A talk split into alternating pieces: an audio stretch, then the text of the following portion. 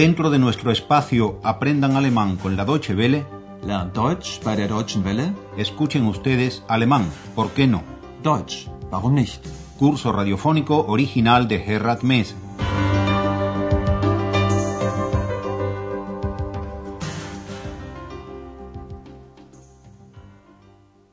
Liebe Hörerinnen und Hörer. Bienvenidas y bienvenidos, estimadas y estimados oyentes.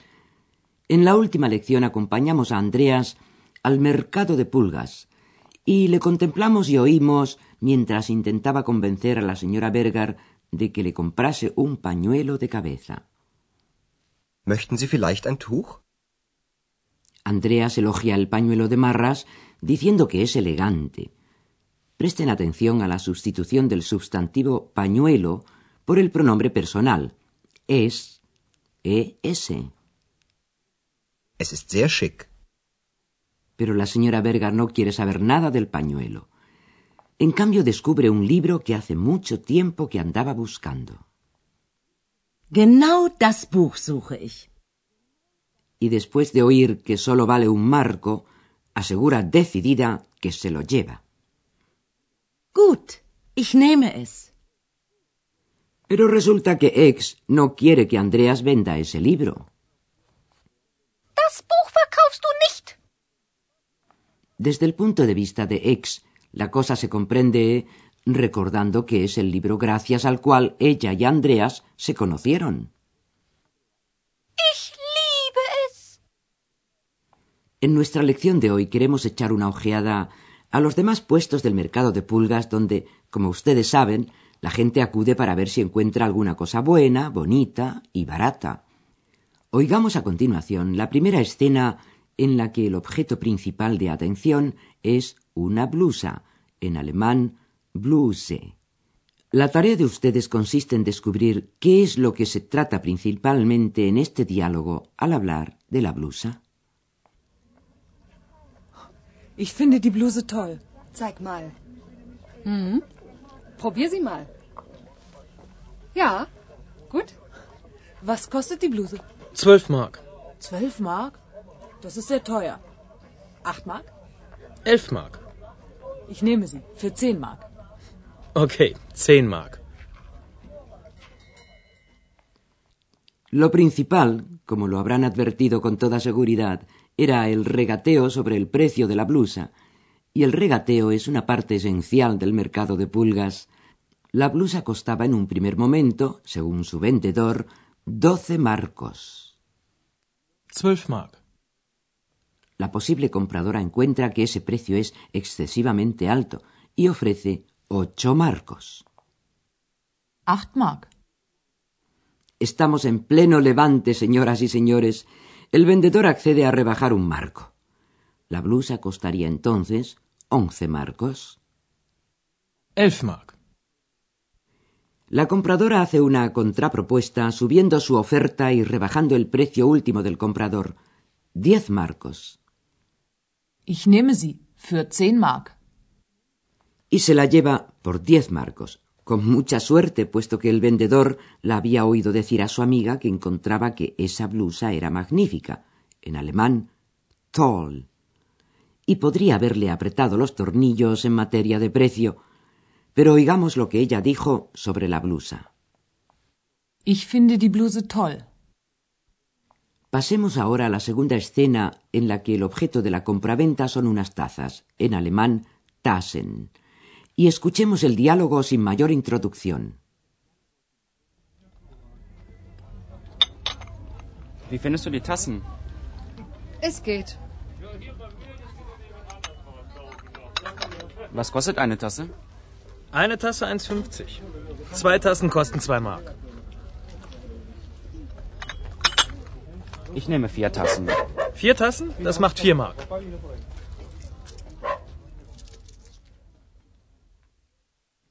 Cuando el hombre descubre las tazas, le pregunta a su amiga ¿Qué te parecen estas tazas?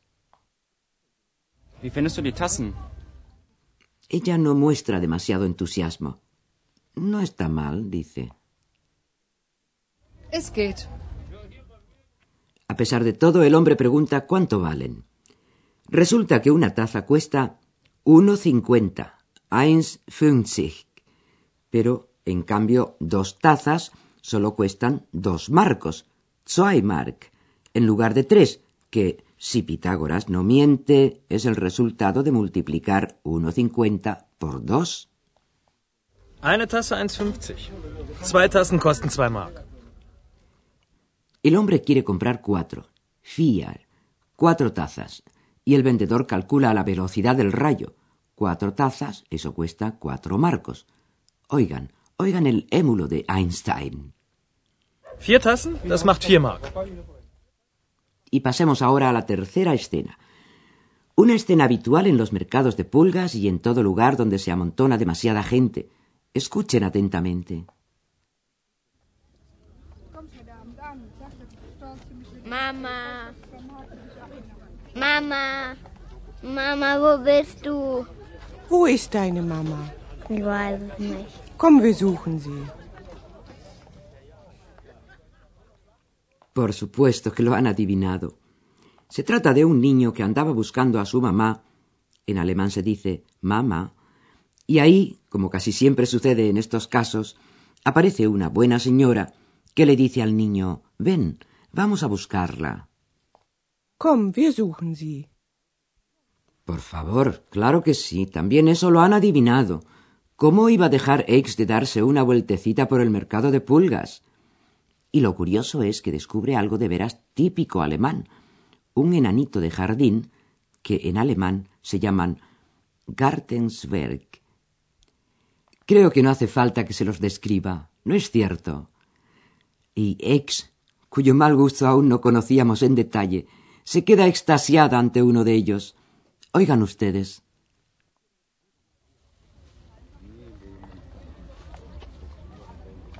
Andreas, schau mal, ein Kobold.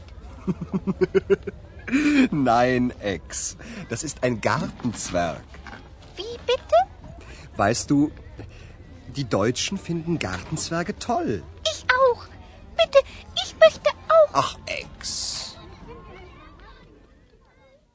Bueno, afortunadamente no parece que Andreas esté muy decidido a comprar un enanito de jardín por el capricho de Ex, aun cuando reconoce que los alemanes, die Deutschen, los encuentran lindos. Y a continuación vamos a explicarles algunas de las estructuras gramaticales de la lección de hoy.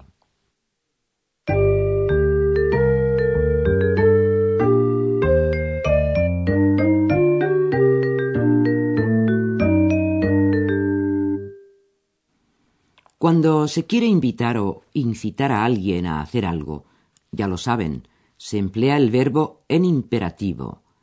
Tratándose de algo que se dice a alguien a quien se tutea, el imperativo es sencillamente el tronco del verbo y sin necesidad de añadir el tú, el du a continuación. Zeig mal. Probier die Bluse mal. En esta lección han podido oír ustedes también el pronombre correspondiente a los sustantivos femeninos, los que van con el artículo determinado die. Ese pronombre es, tanto en singular como en el plural, sie, S-I-E. Was kostet die Bluse? Was kostet sie? Probier die Bluse mal. Probier sie mal. También han podido oír ustedes en esta lección la terminación verbal de la tercera persona de plural que es idéntica a la del infinitivo, es decir, en en, e, n. Finden. Die Deutschen finden Gartenzwerge toll. Y para cerrar esta parte de la lección, ¿qué tal si nos ocupamos un poco de la sintaxis, de cómo se ordenan los elementos de la oración dentro de ella? Ocupémonos de los verbos y sus complementos. Estos dependen siempre de aquellos, los verbos, que son los que determinan el orden dentro de la frase. En la lección de hoy hemos tenido ocasión de oír algunos verbos que iban acompañados de un complemento directo, en caso acusativo. Oigámoslo de nuevo. Primero el infinitivo de cada verbo y luego los ejemplos correspondientes. Comencemos por el verbo probar. Probieren. Die Frau probiert die Bluse. Die Frau probiert das Tuch. El siguiente verbo es llevar. Nehmen. Ich nehme die Bluse. Y por último, el verbo buscar. Suchen. Wir suchen deine Mama. Wir suchen sie. Todavía otro más en honor a Corín Tellado. El verbo amar. Lieben. Ich liebe das Buch. Ich liebe es.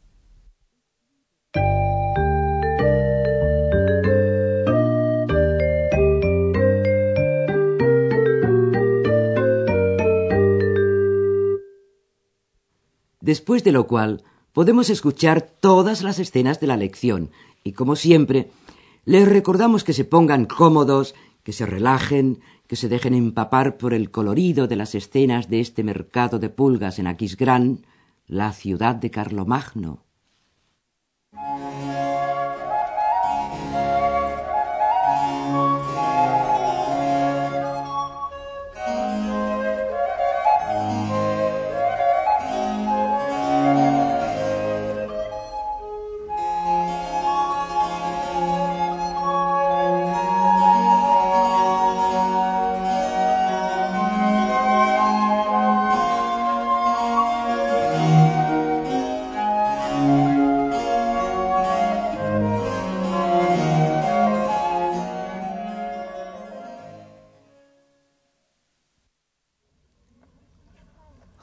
Ich finde die Bluse toll. Zeig mal. Hm? Probier sie mal. Ja, gut. Was kostet die Bluse? Zwölf Mark. Zwölf Mark? Das ist sehr teuer. Acht Mark? Elf Mark. Ich nehme sie. Für zehn Mark. Okay, zehn Mark. Escena segunda. La compra de las tazas.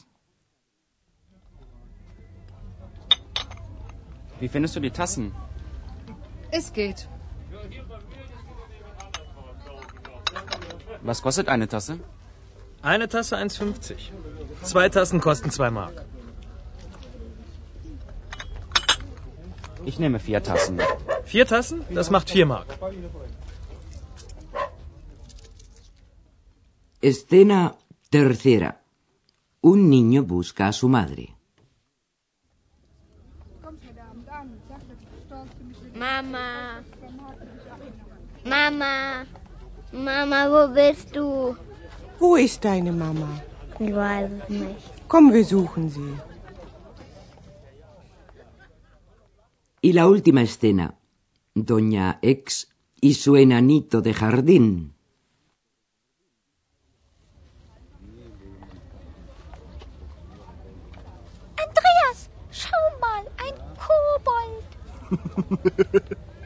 Nein, Ex. Das ist ein Gartenzwerg. Wie bitte? Weißt du, die Deutschen finden Gartenzwerge toll. Ich auch. Bitte, ich möchte auch. Ach, Ex. Después de lo cual, solo nos queda decirles hasta la próxima vez. Auf Wiederhören. Escucharon ustedes una nueva lección de nuestro curso radiofónico Alemán, ¿por qué no? Deutsch, warum nicht? Una producción de la radio Deutsche Welle en cooperación con el Instituto Goethe.